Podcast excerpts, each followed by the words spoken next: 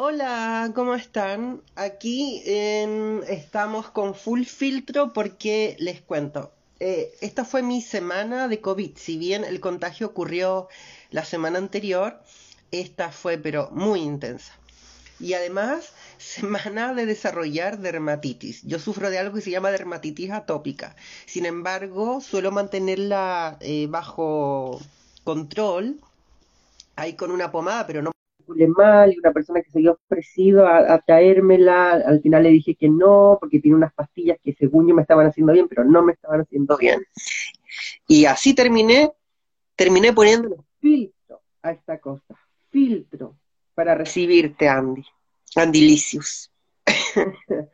Oye, ¿cómo estás, eh? Pues del- de la, de la enfermedad. Estoy desde la enfermedad ya mm, en situación superación, porque Ya. siempre que supera la pobreza, yo supero la pobreza y la enfermedad. Y en este momento estoy ahí, en esa etapa de, de superar a mí misma, superar mi expectativa y superar lo que alguna vez yo creí de mí misma. Y, superando la dermatitis también, porque mientras tanto necesito, porque sabes que, que lo que me aparecen son manchones y son unas ronchas en la cara terrible, pero hoy día ya me... No, a mí, a mí me pasan también esas cosas, yo te entiendo, Caleta, a mí me pasa que tengo psoriasis y tengo tengo una dermatitis también. Ah, ¿y la tuya qué dermatitis es? No es atópica, es otra dermatitis. No me acuerdo el nombre, pero me salen como, se me resecan las manos y se me caen como culebras. Ay, amiga, como, como, como culebra, como, perdona. Es que las culebras, yo soy una culebra, las culebras cambian el cuero de la piel, como cuando te quemáis con el sol, así me pasa. Ah, comprendo, ya, ya, ya. Eh, sí, a mí también en un momento me sucedió, pero claro, tiene un nombre específico. Bueno, eh, igual podemos hablar de, de las dermatitis, en particular de la tuya, porque es un programa para ti. Yo solo me limitaré a preguntar. Entonces, lo que, lo que quisiera em, darte la bienvenida a este episodio 8 de Marica Winsando, que está este en vivo, pero después el programa queda grabado en el feed y luego es retransmitido a través de las plataformas de YouTube y Spotify de Guillotina Radio. Eh, presentado aquello, eh, preguntarte cómo estás, como para partir. Mira, estoy con la, estoy bien. Hoy día tuve un día muy maratónico, aunque fue, aunque sea domingo. Yo salí hoy día a pelear por mis derechos de consumidor. Derechos. De ahí voy a entrar en detalle con eso. Pero estoy mucho mejor porque, para los que no saben, el día lunes me hicieron una extracción de la muela del juicio que fue un poco tortuosa y la verdad es que me ha tenido, de hecho si hablo como curada al rato es porque a veces la, el, lo que pasa es que aparte tengo, tengo una weá con el, ¿cómo se llama con esto? Con el, ay, los puntos, niña, los puntos, tengo un punto salido. Ah, Mañana me los saca. Entonces ha sido molestia porque como que habláis la weá pero acá, no, horrible. Horrible, to- tomando caldo, papilla. Oh, qué horror. Pero ya mañana esto creo que se, se acaba. Ah, ya, me encanta. Eh, bueno, yo eh, ahí en, en el afiche apareces como Andy Licious, entonces lo primero a preguntar es ¿cómo prefieres que te llamen y por qué? Eh, a mí me gusta que me digan como la gente quiere que me digan. Si me dicen maraca, yo respondo y digo, ay, yo soy la maraca. No, mentira. Eh, eh, puta, a ver, me dicen Andy, me dicen eh, Andrés. Ya como que se remite solo a eso. Como Andy o Andrés. Son como los dos, como que cuando uno ya se, se empieza a poner viejo, ya como que la gente ya le da paja decirte como otro sobrenombre. ¿Hay cachado? Se Sí, queda como con tu nombre y con un sobrenombre más. Si no, ya, ya no, no le funciona la cabeza. claro, pasa. Yo me he cambiado el hashtag millones de veces yo creo que este es el que más me ha durado. Puta, yo me llamaba, primero me llamaba Andy Tenebris, después me llamaba, eh, me llamé un tiempo Sailor Barrica, que me fue súper bien como Sailor Barrica. Y eh, ya me quedé como con este, yo creo, porque es como necesitaba como algo con, con- mi nombre o con el nick que ocupo pero ponte tú, eh, en mi identidad de videojuego igual es otro nombre, pues ahí me llamo ahora Galáctica Canon. Ah, Galáctica Canon, ¿cachai? Que es un ataque de la Sailor Moon, de hecho. ¿Y en qué consiste ese ataque? Es cuando, ay mierda, ven a saludar. Es cuando la, es en lo último, en el último arco de lo- del manga, que es del arco Stars, y es cuando Sailor Saturno con Sailor eh, Plutón son revividas por Sailor Galaxia y las revive siendo malas. Y ellas ocupan este ataque en conjunto para matar a Sailor Moon. Y se llama Galáctica Canon. No te puedo creer. Eh, bueno, Me tiré un spoiler para los que no han leído el manga, pero weón, ese manga salió como en el 85. Si no lo leyeron es porque mátense y vuelvan a nacer. Porque de verdad. ¿y por qué te gustaba Sailor Moon? Porque me, gusta esta pregunta. Eh, porque yo creo que empecé a ver Sailor Moon como en el año 97, por ahí, más o menos 97, 90 y- 98. Entre 97 y 98, porque pegaba fuerte en ese tiempo los Backstreet Boys. Me acuerdo que era en paralelo. Y la gente cantaba Everybody y hacía esas coreografías en las discos. Y era muy chico y decía, esta gente adulta es muy patética. Y sigo creyendo que esa gente que hoy en día tiene como 40 años es muy patética. Y eh, en ese tiempo, mientras esa gente bailaba Backstreet Boys o bailaba los últimos temas de, de- de Michael Jackson, y, y creo que en ese tiempo habían algunos, algunos, no me acuerdo en qué estaba Madonna, pero eso era como lo que le llevaba. Yo veía a Sailor Moon antes de ver el extra joven en el Chilevisión. Y me gustaba porque era como, al principio me llamaba la atención de que salieran piluches transformándose. Decía, ah, pero qué sexualizado, me encantaba eso. Salían en pelota transformándose y ocupaban colores distintos. También me llamaba mucho la atención, por un niño de cinco años, seis años, ver que la gente ocupaba colores como en el jardín era como muy alucinante. Entonces, eso me llamaba la atención. Y ya conforme como iba avanzando la historia, empezaban a pasar cosas bien particulares que yo creo que en ese tiempo nunca le tomé como el peso. Por ejemplo, que Sailor Urano y Sailor Neptune eran, pa- eran pareja. Mm, Y eso era como muy, muy no problematizado, aparte que, imagínate, esa weá de la responsabilidad compartida o de que los papás vean los monos con los cabros chicos, esa weá jamás existió. Así que yo veía, esa weá en ese tiempo menos existía, no existía ni el Sename, niña. Entonces, eh, imagínate, yo veía la weá solo y era- a mí no me impactaba, era como que encontraba muy bueno que en ese tiempo se transmitieran eh, como, como eso, como que se normalizara como la relación y todo el tema. Y bueno, hablaste de esa infancia de un niño de 6, 7 años y mm, tú ahora vives, a- claro, compartimos ciudad porque ambas vivimos en Villa Alemana, pero a esa edad no vivías acá. No, pues. No, no. ¿Y, y, ¿y en dónde vivías? En la Unión Soviética. No, mentira. Yo nací en el 91 en la caída de la Unión Soviética. Y yo soy de la Unión Soviética. Nací en lo que hoy en día es eh, Ucrania. No, mentira. Esa es la Lola Melding. Eh, que de hecho ella nació en la Unión Soviética, pero en el territorio que hoy en día es, la, Ucrania. Eh, yo en ese tiempo vivía en Valparaíso.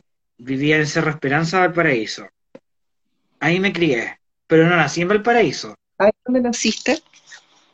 Mira, yo nací, pero yo na- fue como suerte que me parieron y me botaron al tiro en Valparaíso. Fue como que nací por, por accidente en Santiago. Nací en Independencia. ¿Cómo por Porque yo accidente? no era- porque mi familia no vivía allá. Mi familia, mi, mi mamá andaba como en un paseo, en una weá familiar en Tiltil y Tiltil quedaba a la mierda y terminó pariendo en San, en el San José en Independencia, no tiene, donde no tiene ninguna raíz, nada. Es como cuando te vais de, de turismo, no sé, a, las Bahamas y parí el crío ahí mismo. Yo creo que, es como, y tu hijo queda con, con, no sé, pues con la nacionalidad de, Baha- de las Bahamas, que no sé qué país es, pero eh, ¿Cachai? Pero solo por, por eso. Es como que te parieron en vacaciones. De invierno, porque yo nací en invierno. Y ya, te parieron en Santiago. ¿Y después para dónde te fuiste? ¿Para dónde te, te Va- llevaron? Valparaíso, Cerro Esperanza. Y ahí, Mm. con quiénes vivías? Con mi abuela, con mi abuela vivía hasta como los 24, 25 años, pero nosotros nos radicamos, nos fuimos de esa cochinada de ciudad, a, eh, perdona a la gente que es del puerto, pero me da lo mismo que lo romantice. Nos fuimos de esa, de, esa cochinada de, ciudad el 2002, cuando yo tenía 11 años. Mm. ¿Y por qué se Y ahí nos radicamos nos radicamos en Villa Alemana y nos reconocemos como Villa Alemanino y de la República Independiente de Villa Alemana y además eh, esto algún día va a ser imperio para ocupar todo lo que es la quinta región. ¿Y por qué se cambiaron? ¿Ah? ¿Se cambiaron porque era porque les parecía cochino Valparaíso o, por, o, habían más razones u otras razones? que estábamos muy la, Mira, la verdad es que nos fuimos porque estábamos en una situación de exclusión social bien precarizada. Ya. Vivíamos en Cerro Esperanza y nosotros teníamos que pasar em, como de un lugar a otro, caché, como pedir permiso a una casa muy de Valparaíso para poder llegar a nuestra casa que estaba como a la mitad del cerro. Y era un culo porque mi abuela tenía problemas a la, en las piernas, me tenían que ir a dejar al colegio todos los días, aparte las viejas culiadas de las casas de arriba tenían perros que te podían morder. Era una mierda, literalmente. Aparte que estaba ahí como en medio de nada, atrás como de la caleta Mortales. En ese tiempo no existía el INACAP. Mm. Estaban los vestigios del matadero de, de Filipe. ¿Cachai? Estaban los vestigios del matadero de Filipe que estuvieron tirados ahí yo creo que toda mi infancia, si yo me fui de ahí, y cuando me fui todavía estaban los vestigios del matadero de Filipe, y sin en acá lo hicieron muchos años después. Y ahí ya nos radicamos en Villa Alemana y, y, nos quedamos acá. Pues yo me considero como Villa Alemanino, no me considero eh, o sea, sí, me podría considerar porteño, pero yo no soy como esta gente que, que dice, ay, yo amo el puerto, ay, yo aquí el puerto, muy puerto. Bueno, yo voy al puerto dos minutos, me da una crisis de pánico, me quiero venir.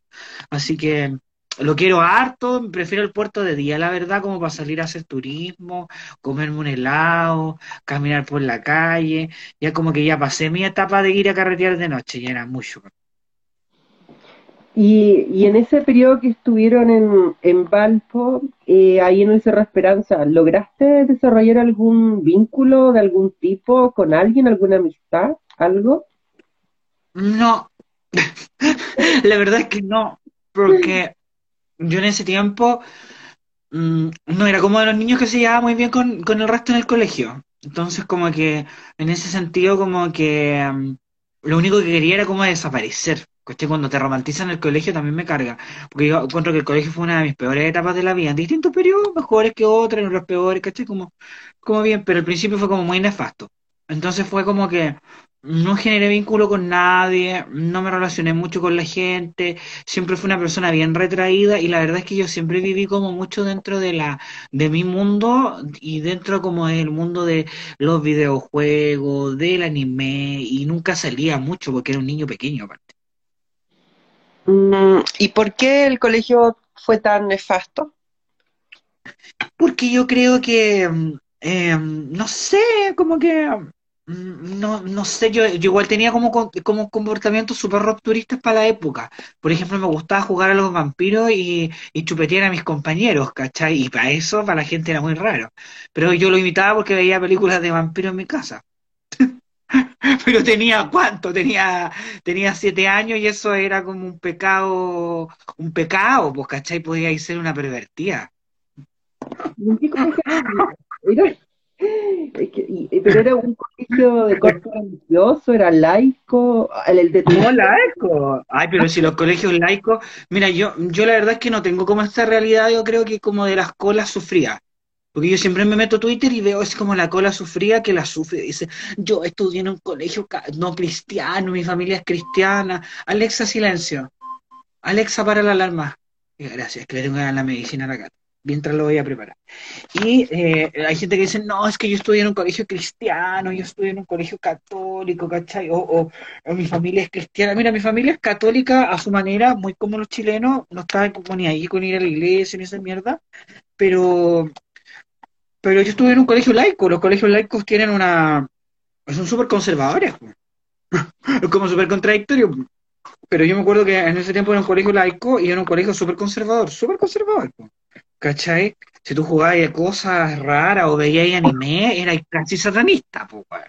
De hecho, habían profesoras que nos decían, no vean Dragon Ball porque eso, eso es el diablo. Y viejas ignorantes, pues, weón, que en su perra habían visto una weá de Japón, pues, weón. Entonces le hablabais de un dragón, las weonas pensaban que eh, en esos años el dragón no era el dragón que, que, que te tragáis el moco con la boca y lo botáis por la nariz, no. Eso, fue- eso fue para los, para los 2000.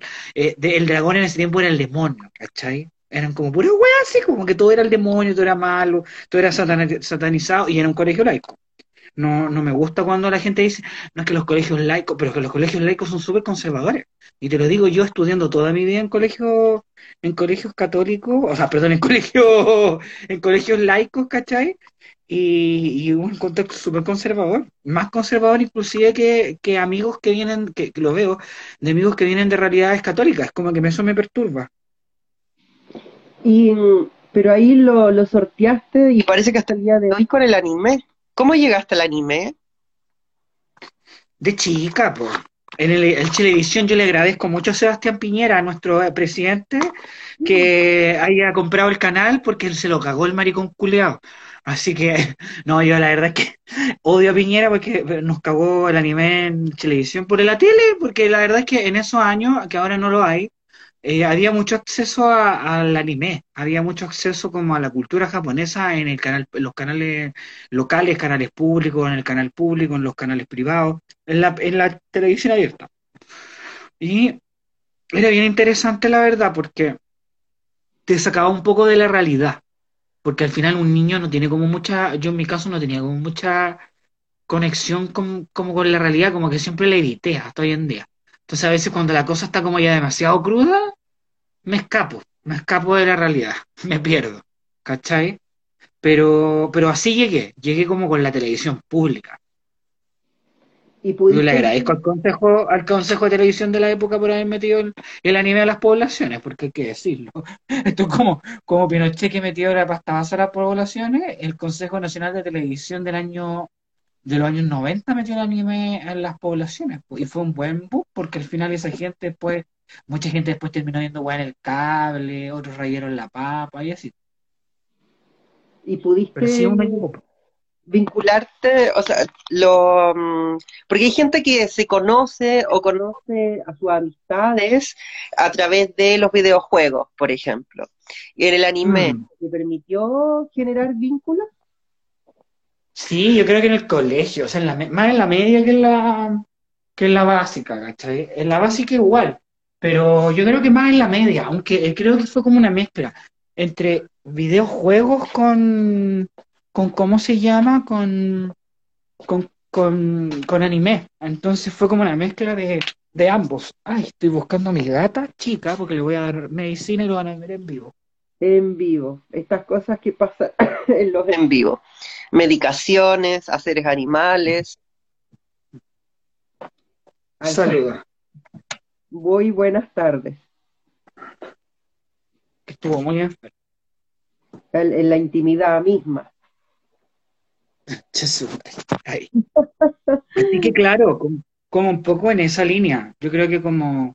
Pero sí, como que por ejemplo yo creo que casi el 99% de las amistades que hoy en día perduran conmigo, todos vemos alguna serie o tenemos algún interés eh, medio geek. Si no es serie, es videojuego. ¿Cachai? Si no es anime, eh, si no es anime, es cómic. Si no es cómic, es serie. Si no es serie, eh, es una saga de algo, ¿cachai? entonces siempre eh, más, los vínculos que pudiste desarrollar fueron como de, de amistad. Claro, sí. Come, come, come. Oh, Me encanta. Alimentando el envío. ¿Cuántos gusta. tienes? ¿Años? Ya, ya, ya tiene cuatro esta niña. Sí, cuatro. Años.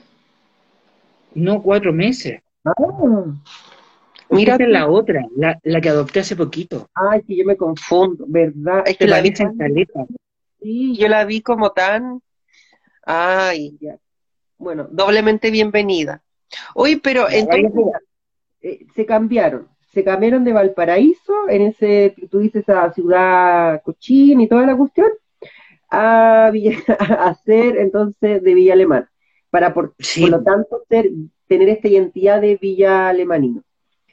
Y mm. eso fue cuando tenías 11 años. Claro, sí. Un cambio total, como no solo del barrio, sino que también de colegio. De colegio, de incluso ahí conocí como, mira, me compré dos videojuegos hoy día hablando de, después les voy a contar. Me compré el Pokémon Legends Arceus y me compré el Animal Crossing que las ordinarias le pusimos Cruising. los pobres, los pobres ositos culiaran, ¿cachai? Sí, pero, pero yo me los compré, me compré una Switch el otro día. Pero claro, pues, no, pero fue interesante venirse a Villa Alemana porque yo creo que ahí aprendí como a conocer otros gustos. Como muy de acá. Como jugar al ring raja. No, mentira. Eso es de la Pamela Gile. Eh, mm, es como puta, no sé, yo creo que la música. Yo creo que aquí en Villa Alemana la gente en esos años, no sé ahora la verdad. No creo que hablar como en el Villa Alemana de esos años ahora como que es lo mismo, no es lo mismo. Yo creo que eso es una falacia. Pero yo me acuerdo que cuando llegué acá eh, había mucha... éramos como una adolescencia, preadolescencia, preadolescencia, adolescencia, como muy interesada en la música. Y había mucha gente que tenía manejo de banda, de grupo, principalmente de rock y de metal. Y eh, no sé, alguien mayor que tú cachaba bandas y te, daba mucho contenido, entonces uno estaba constantemente como recepcionando mucha música, eh, enterándose también, no sé, de tocata o de eventos en vivo. Hoy en día todavía sigue habiendo un poco eso, pero en una escena tan masiva como lo era en, los, en los 2000, ¿cachai? Yo llegué aquí en los 2000 y esta escena siempre ha sido así desde los años 80, 70. Esta gente partió con la, con la psicodelia aquí eh, tostándose y manteniendo como ese legado. Ahora yo creo que obviamente pasaron los años y fueron cambiando los estilos y todo el asunto. Y, claro, pues como que en ese sentido se ha dado como, o sea, yo al menos he visto eso, que, que ha ido cambiando, pero yo me acuerdo que, claro, llegué acá y ahí como que conocí música, eh, ahí habían otros amigos que les gustaban otros estilos de música y así como que, pero siempre como en, en torno al rock, el metal, la música gótica como eso.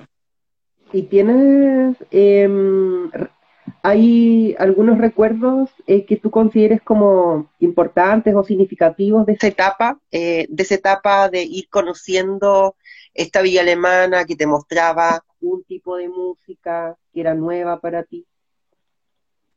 Sí, yo creo que había mucho, mucha tocata acá, había mucha tocata abierta así como espacio muy, muy como que se hacía principalmente en el sector norte, había mucho tocata en el sector norte, igual en las canchas del sector sur, pero no era tan masivo como allá. Y, y eran espacios como como bien interesante, bien guachacas también. O sea, uno llegaba ahí y llegaba y salía cosía, drogada y llegaba recién pesca a la casa, pues chica.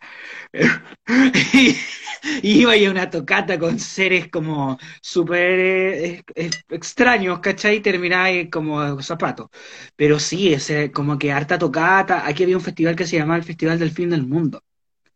Y ese festival eh, literalmente era como el fin del mundo. O sea, la gente iba y quedaba como mierda, tirada así. Mm, yo me acuerdo que eran dos días de pura destrucción. Sábado, domingo, y yo me acuerdo que los días, no, viernes, sábado, domingo. Y el día sábado yo me acuerdo que una vez fui y, estaba tan inconsciente que, que no sé cómo llegué a la casa. Llegué como caminando, con los zapatos en la mano. Porque andaba con bototos y ya me dolían demasiado los pies. Loca, pero ahí ibas con, con quiénes ibas, eh, te tocó. Con mi amigo. Ya, ¿y alguna vez fuiste como solo?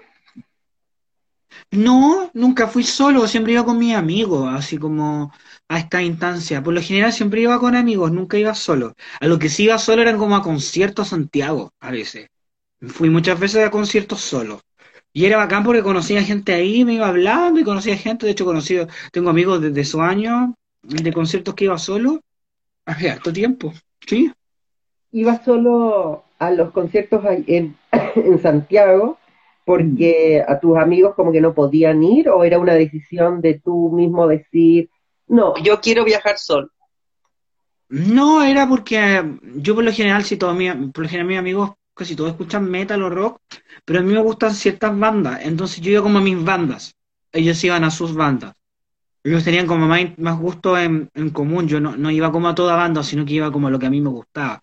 Entonces, yo creo que ahí me metí, me metí también ahí en un, en un rollo bien heavy, debo admitirlo, porque esto fue como entre, mira, inició entre el 2000 o 2007, 2008, pero ya como que se, se consolida en el año 2010, que, que me transforma en una persona que empieza a ir mucho a estos espacios de concierto.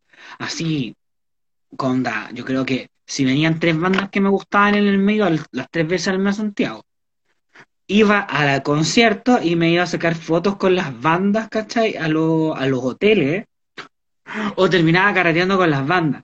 Y de hecho eso me llevó a que fundara como entre los 2011 y 2014, 2014, 15, ya el 15 como que me retiré, en comillas, eh, fundamos muchas páginas, o como dos páginas principalmente, para promover lo que era en ese tiempo el metal y el rock con mujeres a la cabeza. Y ahí es cuando conocimos también a, coincidió que también en ese tiempo conocimos a la, a la Paula Barrow, que está en Descargo en Maleficio, y conocimos entre otras cantantes de la escena más nacional. Pero este, estas comunidades eran de carácter más internacional, como, o sea, de todos los países, incluido Chile. Entonces, eh, se armaba harta comunidad y estas comunidades nacen también al alero de una comunidad argentina que es muy heavy igual eso. Parte todo con una página que se llamaba Woman in Metal. Y la había hecho una chica que se llamaba Verónica Luján, que es de Argentina, y ella promovía toda esta web, como que, como que lo hacía así, empezamos todos como a, a, conocernos, yo hice amigos ahí, empezamos como, ah, tú soy de Chile, pero muy heavy, así nos empezamos a conocer, tengo amigos desde esos años, viajé a Europa el 2013 y el 2014, producto también de esto mismo y viajamos al Metal Female Voices Fest en Bélgica. También un festival que es de metal, que son puras mujeres a la cabeza, y eh, también dentro de esta línea como de la promoción, de mostrar, de, toda la weá. Y ya como que yo me, me, retiré, comillas, me retiré, porque en parte sí me retiré de este ambiente, el 2015, porque dije ya, yo, yo había vuelto como a estudiar, yo había estudiado una carrera antes, me retiré, después volví a estudiar y dije, ¿sabes qué? Necesito como focalizarme en mi estudio y ahí entré como a otro lugar que fue mucho, que, o sea que la verdad es que el mundo de las bandas era súper es súper bacana, que decir, de hecho estoy como volviendo entre comillas porque estoy, yendo a conciertos, estoy todavía ahí como en el, en el mapa. Pero ahí me acuerdo que ya me metí como a otra weá que es más querosa, que, que se llamaba política universitaria y eh, ahí me focalicé como netamente a lo que era como mi carrera, la paja de la política universitaria, la toma en la que nos conocimos y yo estaba saliendo ya de, de los conciertos. ¿Qué estudiaste primero? Yo estudié psicología primero. ¿Por qué entraste ahí? Porque estaba loca. Te querías ayudar. No, entré a psicología. La verdad es que siempre tuve una inclinación entre la, la Hola, el director, mi ex jefe, le saludo. Oh. Eh, no le he presentado la licencia aún. Llegó y te saluda. Sí, me gusta cuando compran el canal. Eso debería ser la red, todo lo que cuando los compran, que el director nuevo se acerque, se presenta a los equipos, ¿cachai? Tú dejaste una huella Oscar, se nota. Claro. Es que me escribe. no, pero bueno, volviendo, el tema es que, claro, entré a psicología porque yo siempre tuve una inclinación eh, entre psicología, trabajo social, me gustaba como, me gustaba dentro como, todavía no, la verdad no sabía mucho lo que quería. Y estaba como en la, en la disyuntiva entre buscar algo como que trabajara con la gente, que fuera como de las ciencias sociales, que tuviera lectura, ¿cachai? Como toda esa, esa línea. Entonces estudié, entonces estudié psicología y después en el camino dije, esta weá no es, pues Así como, como a los tres meses dije, no, esta weá no es para mí. No, me perturbó. Con respeto a mis amigos y, gente psicóloga, mm, encontraba que había como una suerte como de distancia muy grande entre lo que planteaba en ese tiempo, lo que estaba estudiando como en psicología versus como lo que pasaba afuera. Se me generaba como un, un vacío ahí en torno a la, a, eso. Encontraba que como esta línea clínica que tiene la psicología, no sé si decirlo, lo encontraste incluso medio elitista y fuera de la realidad. Porque al final, si tú salías a la, a la, a la vida, al trabajo, ¿cachai? Calmado, que alguien está saboteando mientras te sigo. Eh, ¿Qué estás haciendo, chucha tu madre? Mira. Una piedra. Estamos en un maricabuizando distinto, hay un ¿qué es? Era una piedra.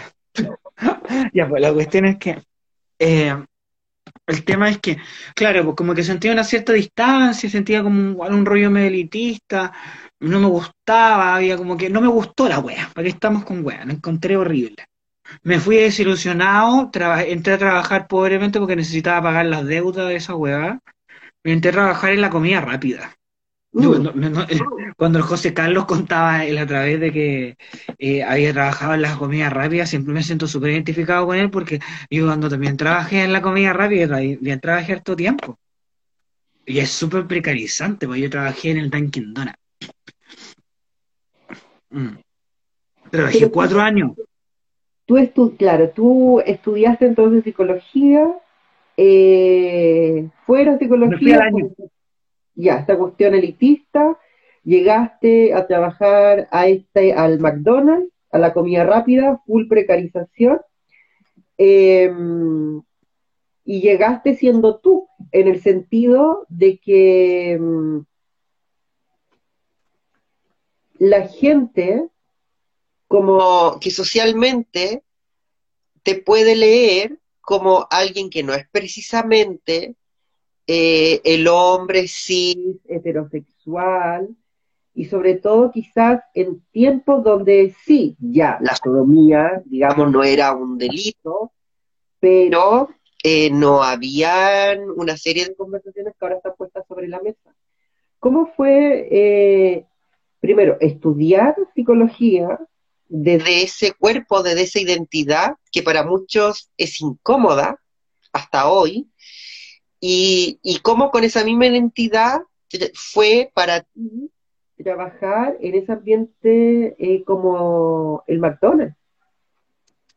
Mira, en ese tiempo yo entré en el 2010. Yo me acuerdo que tenía compañeros que eran de otros niveles, que eran mayores, así como tercero, y no sé, pues yo por lo general nunca hablaba mucho de mi vida privada, nunca, nunca me dieron confianza mis compañeros de universidad en el, en el contexto psicología. En, trabajo social, no, en trabajo social era otra onda.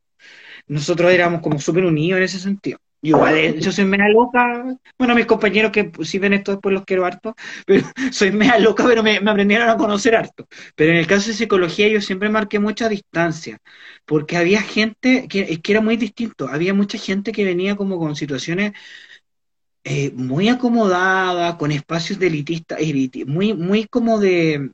Me, se me generaba como eso, como que venía gente, había gente como que venía de espacios muy de cristal. Y escuché muchos discursos súper homófobos y transfobos de compañeros mayores que hoy en día son psicólogos. Y ahí pienso, chucha, con razón está tan cagada esta weá. O sea, cuando los, los chiquillos psicólogos, psicólogas ponen gay friendly o LGTBI friendly, yo encuentro acá porque no todos los psicólogos son súper friendly, ¿cachai? Para su atención. Hay gente que tiene visiones, ¿cachai? Eh, súper eh, conservadoras del mundo LGTBIQ y trabajan con personas, que es preocupante. Entonces, eh, me chocaba, era súper incómodo, no podía ser como yo. Yo me siento que cuando estaba en psicología me sentía mucho más retraído que haber estado dentro de la educación básica, a uh. ese nivel, porque sentía como que, sentía como esa... ¿Ah? Perdón, un paréntesis ¿Cuál universidad era? La misma universidad en la que, la que estudié trabajo social, pues la UVM. UVM, ya. Sí. de universidad es universidad privada. ¿Cachai? Y eh, resulta que, claro, pues, entonces como me generaba como me generaba mucha distancia a mis compañeros en esa época y eh, me generaba mucha desconfianza, me sentía, me sentía súper reprimido como por el entorno.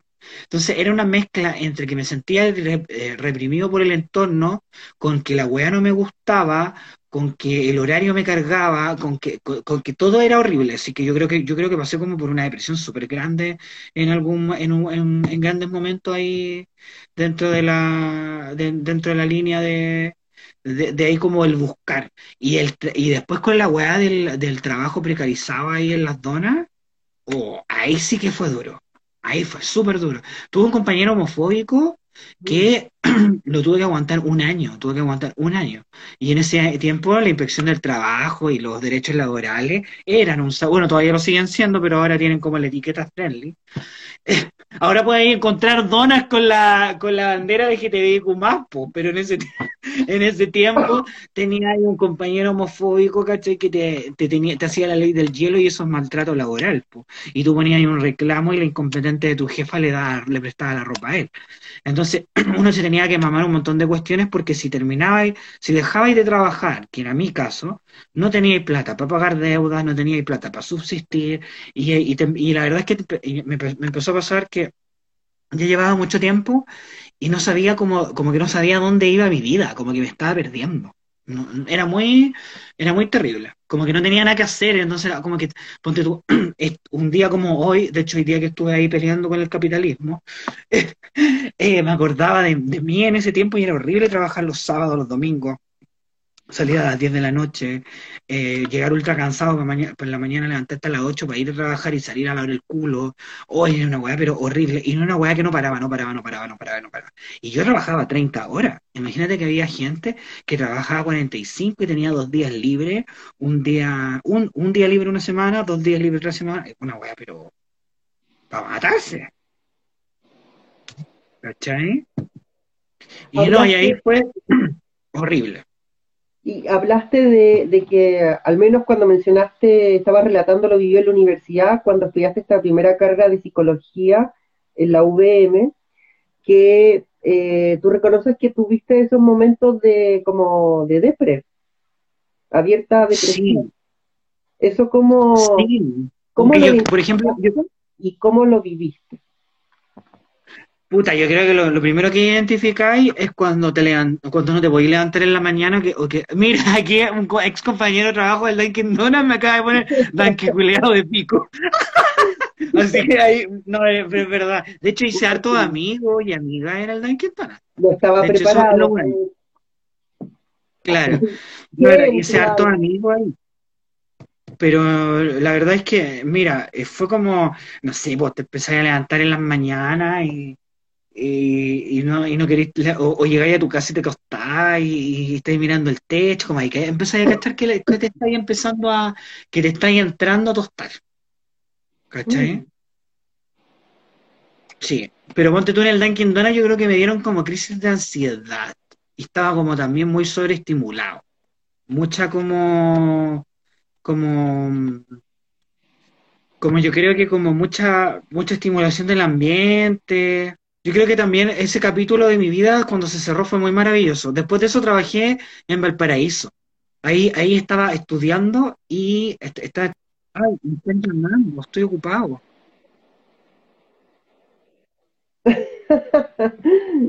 Pasa. Me llaman la empresa. Ya, pues la cuestión es que, eh, mira, me pasaba de que era una weá muy perturbante porque era, primero, estudié, después trabajé, después trabajé y estudié. Y ahí ya como que chao, me fui al Dunkin' Donuts y empecé a trabajar en otro trabajo que era menos horas, pero el trato era más decente. Y trabajaba en Valparaíso y me gustaba, sabes que me demoraba como dos horas en llegar de Villa Alemana para allá, pero me gustaba, era muy entretenido, la pasaba muy bien. Una cosita que se quedó pegada a tu imagen después del, del llamado a aquel, volvió un poco a moverse y ahora se volvió a pegar. A ver, déjame, déjame. ¿Ahora se ve algo? Es que te ves, pero te ves pegado. Ah, espérate, me voy a salir y vuelvo. Total, que tenía la, Entonces estamos en este episodio número 8 ya de este, de este ciclo, tercera temporada de, de entrevistas entrevistas conversadas, íntimas con personas ahí interesantes de conocer. En este episodio en particular, eh, eh, esta entrevista conversada con Andy, Andy Licius. Recuerden que este P no solo está en el en vivo, sino que luego queda en, en el feed de este mismo Instagram y luego se retransmite por las plataformas de YouTube y Spotify de Guillotina Radio. Ahora sí volviste, en Regia, en Gloria ahí para la publicidad de Guillotina Radio. Lo estabas contando de los viajes que hacías por trabajo y luego estudio entre Valparaíso y Alemana. Sí, que era, era entretenido, me gustaba el, a mí por lo general me gustan los trayectos largos de viaje, porque como que me hacen salirme un poquito de, del, de como este trayecto fome, ¿cachai? De estar acá, ¿cachai?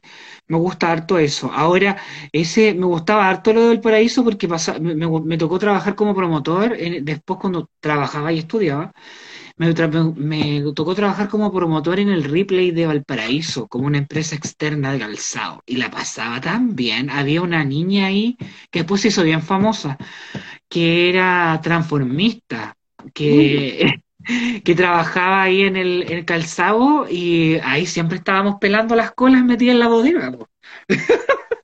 Yo llegaba con caña y me tapaba las cañas, pero la pasábamos súper bien. Esa niña es la Alexa Mattinson, la que le dijo a Laura Andrade, es que esa huevona cagada en un tarro. Ya, ella, ella fue mi compañera de trabajo, la que le dice que esa huevona cagada en un tarro, porque las dos son de Valparaíso, ya, esa niña fue mi compañera de trabajo. Y ahí la pasábamos bien, la pasábamos súper bien. ¿Y por qué crees que la pasabas? Porque, claro, no había como un compañero homodiante que te hizo la vida imposible durante un año, para empezar. Claro. Sí, y aparte que igual en igual ahí pasaba de todo, pues tú cachai, pues tú se robaban la weá como cuatro veces al día, tú estabas viendo todo el show, pues entonces nunca, está, nunca estaba ahí como aburrido, siempre veía hay acción, ¿cachai? Y la gente ahí, como se, hay gente que llevaba años trabajando ahí, se cagüinean entre todos, entonces tú sabías los cagüines, como que se, como que se, se entretenía y como en ese, tenían como ambiente, eran como, era como un lugar de trabajo que tenía ambiente, ¿cachai? Un ambiente bien entretenido. Eh, entonces esa fue una buena etapa, con comparación a lo que viviste antes. Sí, pues después yo dejé de trabajar ahí porque me salió la oportunidad de hacer ayudantía en la UYA como en segundo, tercero, y empecé a trabajar como ayudantía ahí y me metí al cáncer de la política universitaria. Pero cuando volviste a la universidad, que ya no fue esta carrera de psicología, sino que fue a trabajo social. Sí. ¿Por qué decidiste entrar a esa carrera? Me llamaba la atención al principio era como bien como desde la ignorancia, así como me llamaba la atención porque encontraba de que era una carrera muy transversal, como en distintos, por así decirlo, estaba en distintas áreas, ¿cachai? Estaba en distintos espacios, tenía distintas funciones, eh, tenía un rollo también político súper interesante sobre como su historia. Es una de las, creo que es la única carrera que tiene el nombre de trabajador o trabajadora, que es bien interesante eso. Porque las otras son pedagogos, profesores, psicólogos, médicos. Es la única que tiene, eh, incluso en la versión en inglés es worker, social worker, en la versión en español trabajador social, ¿cachai?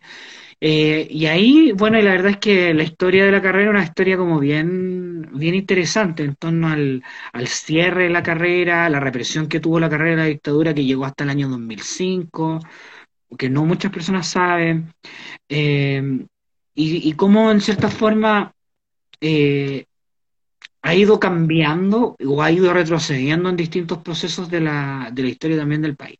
Eso me llamó la atención, aparte que trabajaba con lo que muchas otras profesiones no les gusta trabajar, que es con la pobreza, porque al fin y al, caso, al cabo trabajáis en, en el trabajo social trabajáis con, con, la, con la pobreza, con el necesitado, con el excluido, con el problema. ¿Cachai? Yo actualmente no trabajo con la pobreza ni con el excluido. Yo hoy en día trabajo con el problema. ¿Cachai? ¿Cuál es el Entonces, problema? los hombres que ejercen violencia. ¿Cachai? Yo trabajo como en esa, por, ejemplo, siempre me dicen ya, por ejemplo, no sé, pues mis otros colegas trabajan con el campamento, ya, súper claro. Tengo otros compañeros que trabajan dentro de la línea de, eh, de la línea social, ¿cachai? Otra área. Yo trabajo con problemas y un problema súper como, eh, es como súper así como, ¿cachai? Porque te dice, ¿cuál es, tu, ¿cuál es el problema con el que trabajas? Los hombres que ejercen violencia, ¿cachai? Los, el, el modelo patriarcal, ¿cachai? Trabajáis dentro de esa línea, pero tú no trabajáis como porque toda la gente dice, ay, ayudáis a los huevones que ejercen violencia. No, yo no ayudo a los huevones que ejercen violencia. Yo lo que trabajo hoy en día es prevenir o tratar de prevenir con las, con la, cierta forma, con las poquitas herramientas que tenemos, ¿cachai? A nivel como estatal, tratar de prevenir la violencia eh, contra la mujer, pero eh, trabajando principalmente con quien causa la violencia, que en este caso son los hombres. ¿Cachai? Porque históricamente la línea también de las políticas públicas en este país ha estado dentro de eh, trabajar con la víctima.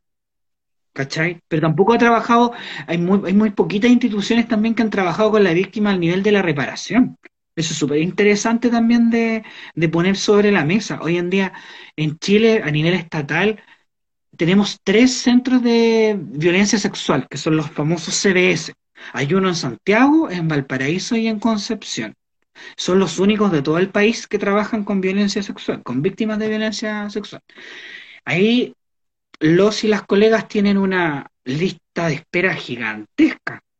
Y por otro lado tenéis los centros de la mujer que trabajan con esta línea de psicosocio-jurídica, ¿cachai? Que trabajan como en triada, pero que no hacen reparación, pues las chiquillas eh, en cierta forma trabajan con, los, con, con las víctimas, pero contienen, eh, presentan causas, denuncias, demandas, hacen una contención psicológica, hacen un trabajo de empoderamiento, pero no se hace un trabajo de reparación. Y nosotros, por nuestra parte, lo que hacemos es eh, trabajar con los hombres que ejercen violencia, pero de un modelo psico, psicosocioeducativo. ¿Por qué psicosocioeducativo? Porque se despatologiza el ejercicio de la violencia. Porque la violencia, el ejercicio de la violencia contra la mujer no es un... Eh, la, o sea, la violencia contra la mujer no es una patología. Los hombres, los hombres que ejercen violencia contra las mujeres no tienen una patología. ¿Cachai? Esa es la excusa que quieren utilizar ellos para evitar pena, en, pena afectiva en razón a eso. ¿Cachai? Pero no es una enfermedad, pues ellos están conscientes que les pegan a sus parejas, que las maltratan psicológicamente, que les quitan el dinero o que las violan, ¿cachai? O la, o la abusan sexualmente. Ahí, ¿cuáles dirías tú que han sido como tu, tu como aprendizajes significativos? Porque sin duda es todo un proceso el enfrentarse a, claro, algunas realidades, porque de pronto hay una cuestión más teórica, pero mm. muchas veces sabemos la práctica poco y nada tiene que ver con esa teoría por distintas razones. ¿Tú cómo te enfrentas a eso y cuáles son esos aprendizajes que tú dirías han sido importantes no solo para el ejercicio de tu profesión como trabajador social, sino que también para tu propio desarrollo personal? Mira, lo que decís tú es verdad, pues, ¿cachai? La teoría está la teoría y la práctica. Nosotros, por lo general, yo soy bien aplicado. soy como un viejo chico en ese sentido. Entonces, siempre estoy revisando mucho lo que es la teoría, ¿cachai? Para ir haciendo una. Siempre tenemos mucho diálogo. Yo creo que en los equipos es bueno tener eso, tener diálogo. Y es bueno también saber cuál es el piso teórico que tenís. Aunque el piso teórico puede que te quede corto, ¿cachai? Pero es importante tenerlo porque es fundamental lo que estáis haciendo. Estáis haciendo en este caso un trabajo eh, profesional mi trabajo social es profesional, el trabajo de la psicóloga también es profesional. Está fundamentado en teorías, modelos, ¿cachai? En leyes. esa es nuestra argumentación. Ahora, la realidad es tan volátil que, no sé, pues esta semana puedo atender a 30 hombres, ¿cachai? Derivados y la próxima semana va a volver uno. ¿Cachai? Te inventáis como con realidades así. O o puede que estés con un tipo y te mande a la cresta, que es lo, que más nos pasa, que yo estoy ya como acostumbrado a que, ah, váyanse a la concha de su madre, y bla, bla, bla, bla, y termina y ¿cachai? Como, bueno, es parte de. Yo creo que lo más heavy es como tratar de jugar un poco como el gato y el ratón con los hombres. Pero digo así, porque trabajar con hombres que ejercen violencia además, es súper complejo. Y de hecho hoy día justamente estaba haciendo un análisis de eso. O que estaba en el supermercado comprando víveres para poder sobrevivir. Y escuchaba cómo interactuaban los hombres mayores, así como de 30, 40, cómo eran sus como conversaciones. Porque estaba escuchando una conversación de unos tipos. Y había como mucha muletilla, todo súper superficial. ¿Cómo está la señora? ¿Cómo están los hijos? ¡Ah, qué bien, campeón! ¿Cachai? Como, y yo quedaba así como, yo no puedo interactuar así, ¿cachai? Es como, es como muy, muy como de la actuación. Y eso lo veo diario. Entonces cuando, cuando llegan hombres y, y tratan como de dar ese perfil, uno juega al gato y al ratón tú jugáis, tú en cierta forma empezáis a preguntar, empezáis a indagar, empezáis a solicitar documentación, empezáis a irte por acá, por allá, y empezáis a pillarlos, ¿cachai? En la mentira, en el relato aprendido, en, en cómo en cierta forma eh, generan este discurso para poder excluir sus responsabilidades. Entonces estáis constantemente como eh, jugando al... Y ellos por otra parte también te tratan como de, te tratan de dar vuelta, tratan de buscar complicidad, tratan de que se da mucho eso en los espacios masculinos. Si te das cuenta, un hombre solo en la calle es muy difícil que le diga algo a una mujer, es muy difícil, tiene que tener algo extraño, ¿cachai? Como, como tiene que tener algún otro antecedente social o psicológico para que un tipo solo en la calle cometa como un acto raro. Pero cuando un hombre está en grupos, es muy es, como que actúan en, de. ¿Cachai? Hay una complicidad, hay como, como casi como que, es como, está, hay cinco hueones y los cinco hueones te van a actuar, no sé, pues, pasa la, la, joven ahí y los cinco hueones la empiezan a, por darte un ejemplo, la empiezan a, tirar piropo. Pero si hay uno de ellos, no lo va a hacer, ¿cachai? A no ser que esté algo trastocado o que haya algo ahí en relación como a, su historia de vida. Pero eh, uno solo de ellos no lo pilláis en la calle haciendo eso. Pero los pilláis en grupo, encontráis mucha, mucha complicidad masculina y una, y una complicidad bien, bien tóxica. Yo todo, es que desde que entré a trabajar en este programa, que yo ya trabajo aquí desde el 2018, yo me titulé y entré ahí a, ser violentado por mi usuario. Eh, eh, todo lo, es que todo lo analizo como, lo escucho como dos veces, me pasa eso, le pongo mucha atención a las interacciones de los hombres, de las mujeres también, pero principalmente eso, como que, como que, que hay un poco, un poco como, no tocado, no, no que hay loco, pero que hay como muy sobreestimulado en ese tipo de cosas. Empezáis a tomar mucha atención sobre todo en los espacios familiares, en los tipos de conversaciones, las reacciones que tienen los hombres, yo lo veo con mi familia, no sé, pues las reacciones que tienen los hombres cuando, no sé, pues, aparece alguien en la tele que le llama la atención o aparece alguien de las diversidades, ¿cachai? Como que uno empieza como, como que se te agudiza mucho ese sentido. Y esas masculinidades eh, que tú dices las puedes encontrar también en tu familia, eh, las eh, encontraste en su momento en, vínculos, eh, por decirlo así, sexoafectivos, de pareja. Sí, lleno, lleno. Por ejemplo, esta construcción del amor romántico, que nosotros igual problematizamos con los hombres heterosexuales, casi todos, ¿cachai? Eh, también se replica en el mundo de las diversidades. ¿Cachai? Yo creo que se replica, y yo creo que se replica más en el mundo de los gays, de los colas, ¿cachai? Se replica más en ese mundo. Hay, hago la distinción entre los gays y los colas, ¿cachai? Pero se repite mucho. ¿Cuál sería la diferencia? De Ñuñoa a Barría. los gays. y, para abajo, todas las colas, ¿cachai? Pero, pero se da mucho eso, pues, la dependencia emocional, eh, la, idea de que la pareja es un príncipe azul, eh, esta idealización, ¿cachai? Como del todo nada con la pareja, el cuento de hadas, ¿cachai? ¿Y tú llegaste a establecer vínculos con esa idealización? ¿Con ese relato? No, nunca, no, nunca yo llevo soltero con como casi 14 años. Soy un desastre. Oh, claro, no te permió, no te permió el, discurso del amor romántico. No, no me permió, de hecho. Mira, yo estoy soltero del año 2011, ¿cuántos años serían? 2011 al 2000. 11 años. 11 años. Estoy soltero hace 11 años. Así que se pueden mandar su currículum a andrestapia.com. Ojalá solamente médicos y ingenieros menos comerciales. Pero esa soltería implica, eh, ¿qué implica la soltería? Porque hay gente que está soltera, pero se acuesta con personas. Hay gente que está soltera y se va a dar besitos con personas. Hay gente que está soltera y solamente acepta tomar el té. ¿Tu soltería como, por dónde andas? Ha pasado por todas las etapas, pero ahora estoy en la que va a tomar el té.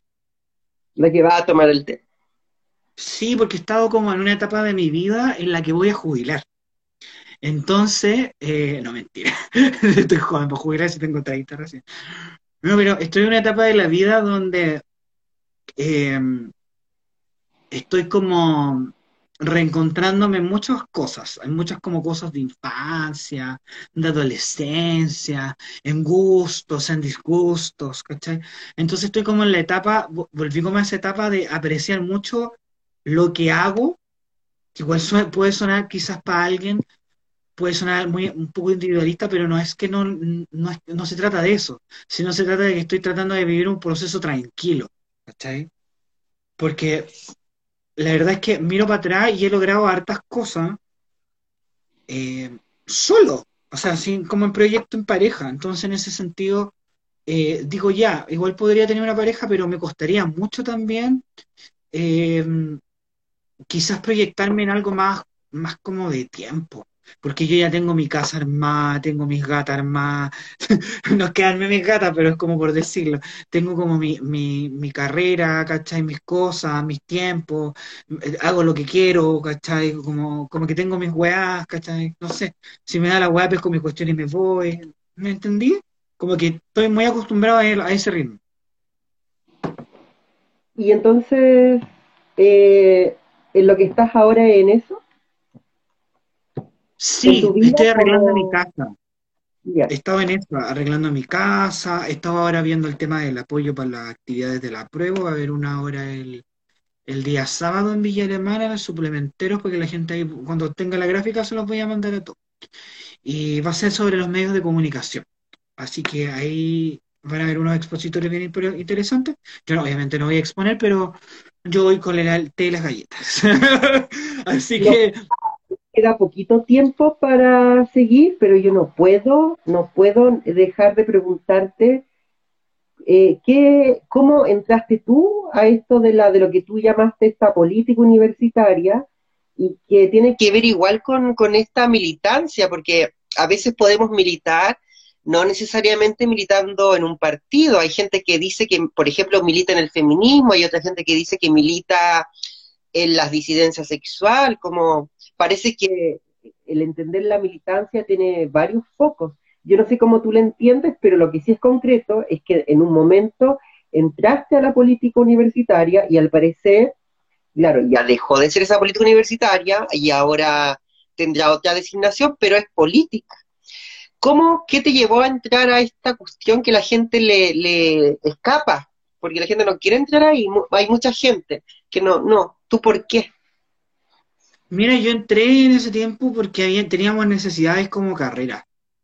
Así súper transparente. Teníamos muchas necesidades como carrera y como estudiantes.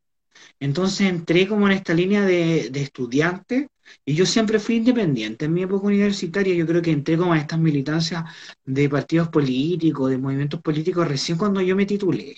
¿Cachai? Siempre he sido como súper transparente en ese sentido. De hecho, me pueden buscar por Wikipedia porque fui presidente interino de mi federación. y, salgo como independiente en la época porque es verdad, pues yo en ese tiempo tenía, en, esos años cuando estaba ahí, todavía no entraba al Frente Amplio ni a toda la cuestión que después armó.